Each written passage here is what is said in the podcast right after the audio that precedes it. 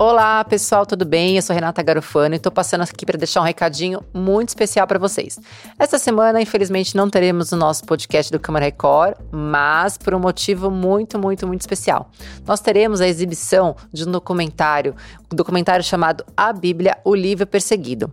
É um documentário que vai mostrar a história da perseguição da Bíblia ao longo dos tempos e como esses casos persistem até hoje em países como Afeganistão, Coreia do Norte e por aí vai. Entrevistamos pessoas atacadas simplesmente por causa da fé no livro sagrado. Então você não pode perder, é logo depois do Domingo Espetacular.